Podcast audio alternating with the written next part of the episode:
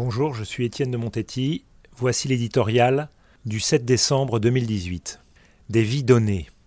Samedi, en la basilique d'Oran, l'Église catholique procédera à la béatification de Monseigneur Claverie, qui était évêque du lieu, et de ses 18 compagnons, prêtres religieux et religieuses, tous assassinés entre 1994 et 1996, les plus célèbres étant les sept moines de Tibérine.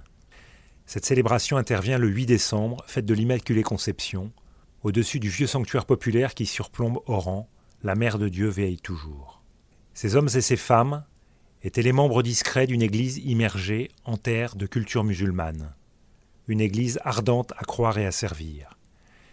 Ils étaient médecins, bibliothécaires, infirmières, éducateurs ou simplement contemplatifs pour la gloire de Dieu et le salut du monde.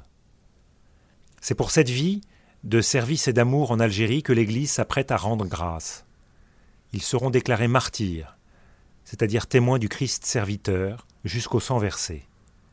La plupart ont été tués par le GIA, groupe islamiste armé, les détails de la mort des trappistes de Tibérine restant obscurs.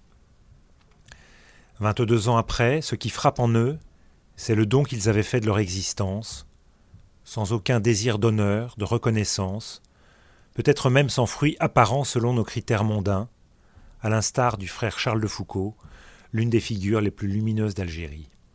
À son exemple, ils ont consenti à vivre ainsi et à mourir emportés par la violence et la folie des hommes. Le Christ a tant aimé les Algériens qu'il a donné sa vie pour eux, et les nôtres à sa suite, écrivait courageusement l'un des moines de l'Atlas, commentant une vague d'assassinats survenue quelques mois avant le sien. Ribat el Salam, le lien de la paix, c'était le beau nom d'une de leurs initiatives de prière. La paix, une réalité surnaturelle, impossible à ramener à vue humaine, dans un pays à l'époque déchiré par la guerre civile qui fit des dizaines de milliers de morts.